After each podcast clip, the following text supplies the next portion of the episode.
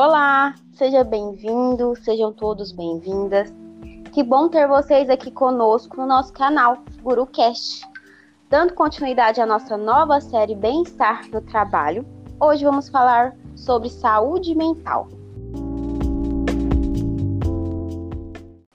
Eu me chamo Bruna, sou psicóloga e responsável pela área de treinamento e desenvolvimento do grupo Odilon Santos. Hoje também aqui conosco o psicólogo Caio Bastos, que atua com psicologia clínica. Caio, seja bem-vindo. Que bom ter você aqui conosco. Primeiramente, quero agradecer o convite e a oportunidade de estar aqui discutindo um tema que é tão importante. Como já dito pela Bruna, meu nome é Caio Bastos, sou psicólogo e psicanalista e atuo em consultório particular aqui em Goiânia. Que bom, Caio. Fico muito feliz pelo, pelo aceite do convite, né? E pa, para iniciarmos a nossa conversa, que tal você começar explicando para a gente, Caio, o que é a saúde mental, né? Um tema muito falado aí ultimamente. Então, Bruna, saúde mental é um tema que está sendo bem discutido, a gente consegue escutar bastante nas mídias sociais e nas falas do dia a dia, né? Então, a saúde mental é um estado de bem-estar no qual o indivíduo, o sujeito, né, a pessoa, ela é capaz de usar suas próprias habilidades, ela consegue recuperar-se do estresse rotineiro do dia a dia, ser produtivo e ainda contribuir para a comunidade na qual ela está inserida. esse termo, saúde mental, ele está relacionado à forma como uma pessoa reage as exigências, desafios e as mudanças da vida, e como ela harmoniza suas ideias e as suas emoções. Diariamente, vivenciamos uma série de emoções, boas ou ruins, mas que fazem parte da vida. Alegria, felicidade, tristeza, raiva, frustração, satisfação, entre outras. Como lidamos com essas emoções é o que determina como está a qualidade da nossa saúde mental. E vale lembrar que no mês de janeiro branco, que é o mês onde dedicamos é, a campanha na qual a gente reflete sobre saúde mental, que tem como objetivo né, que as pessoas voltem o seu olhar para as questões subjetivas do ser de cada um, de modo que com esse movimento a gente consiga promover uma cultura uma amplitude desse, dessa, desse conceito de saúde mental para todos. Uhum. Dessa maneira. Um pouquinho para a gente, né, Caio? Um pouquinho dentro do que está acontecendo internamente, parar de olhar um pouco o externo, não é isso? Isso. E esse movimento do Janeiro Branco, a gente ainda consegue investir em uma psicoeducação para que a população em geral possa ter consciência das suas emoções, que ela saiba como identificar os problemas psicológicos de forma a se prevenir e evitar que se tornem algo mais grave no futuro. Assim, né, as pessoas deixam de encarar esse tema de saúde mental como um tabu e também passem a procurar uma ajuda como terapia, se necessário. Entendi, entendi. Caio, e assim, é, como que nós podemos, né, buscar por essas por ter uma boa saúde, né, mental. Porque você me disse que são várias emoções distintas, né?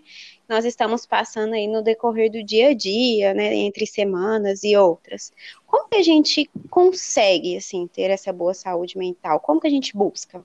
Então, Bruna, como devemos resolver os nossos problemas, de que maneira devemos nos comportar no trabalho ou diante de grandes expectativas, como agir nas redes sociais para não nos sentirmos sobrecarregados com esse tamanho de, desse fluxo de informações, como aproveitar as coisas boas da vida.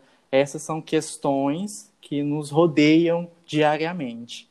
Entendi. E, primeiramente, a gente não precisa fugir de todos esses compromissos e essas obrigações.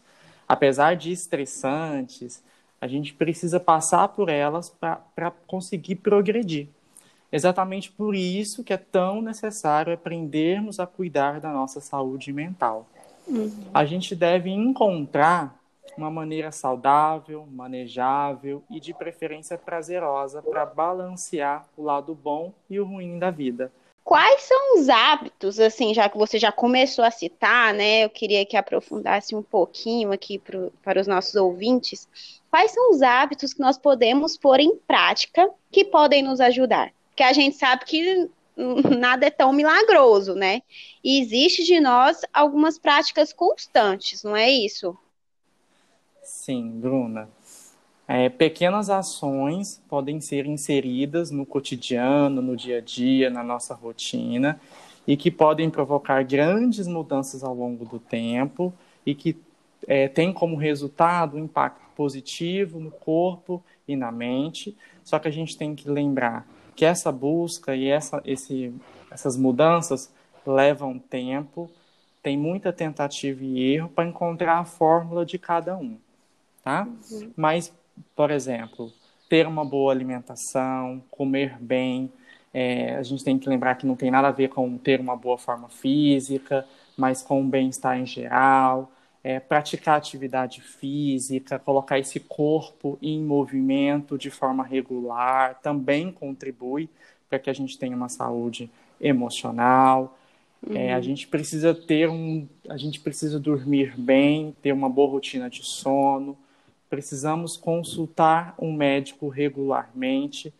A qualidade é, da nossa saúde afeta diretamente a percepção de bem-estar de cada um. E a gente não pode deixar de estar em dias com os nossos exames, com as nossas consultas.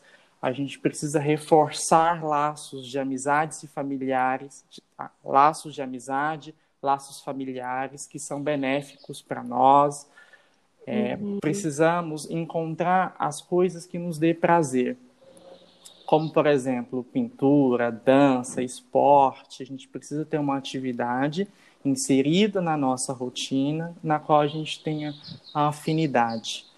A gente precisa se permitir também, Bruna, relaxar e não fazer nada.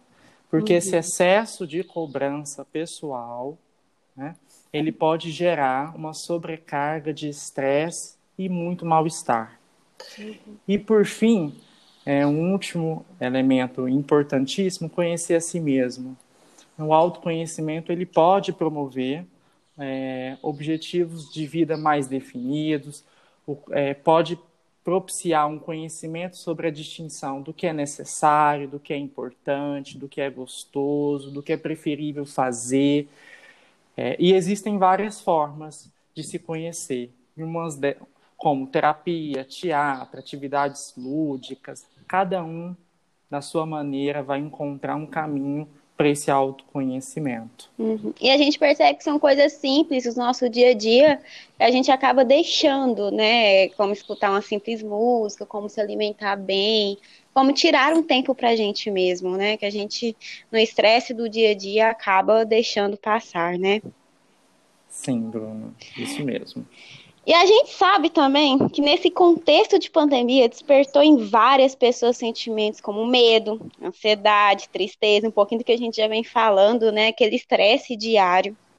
E a gente também sabe que de alguma forma esse momento foi venciado por cada um da melhor forma, né? Cada um resignificou da, da forma que achou necessário naquele momento.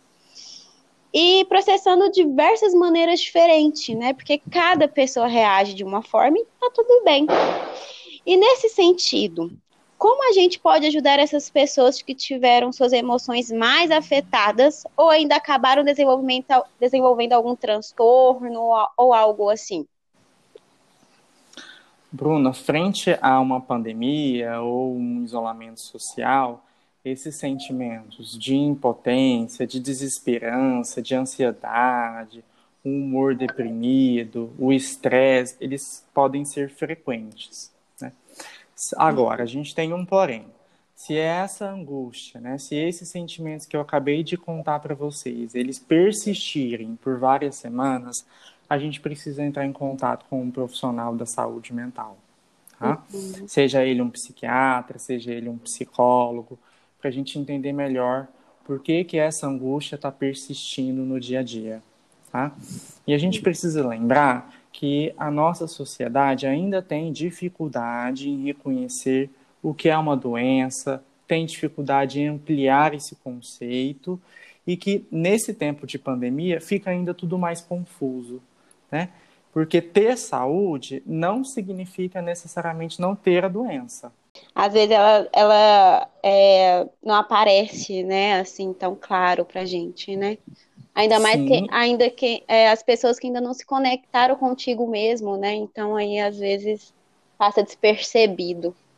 E por que, que ela não fica tão evidente? Porque a gente tem um outro um outro complemento aí, que é o preconceito e o julgamento em relação uhum. aos transtornos mentais.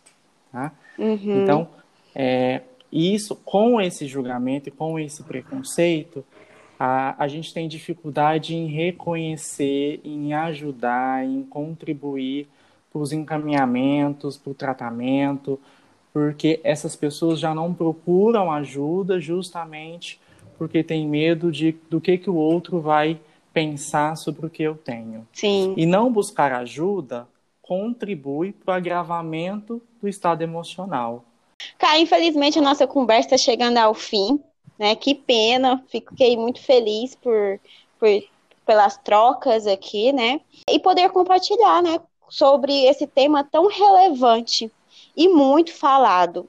E poucos ainda entendem sobre o assunto. Eu espero que aqui hoje a gente tenha conseguido esclarecer o quanto importante é esse tema, né? E o como a gente consegue lidar com ele, talvez da maneira mais simples, né?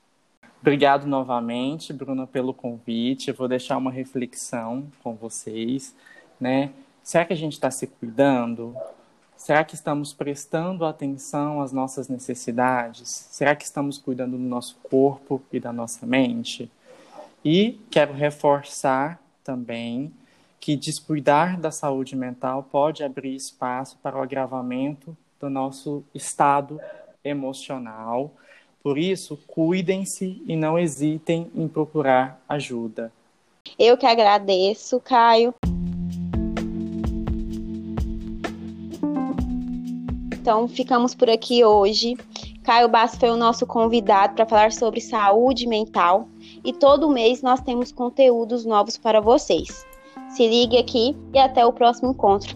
Até mais, pessoal. Tchau, tchau.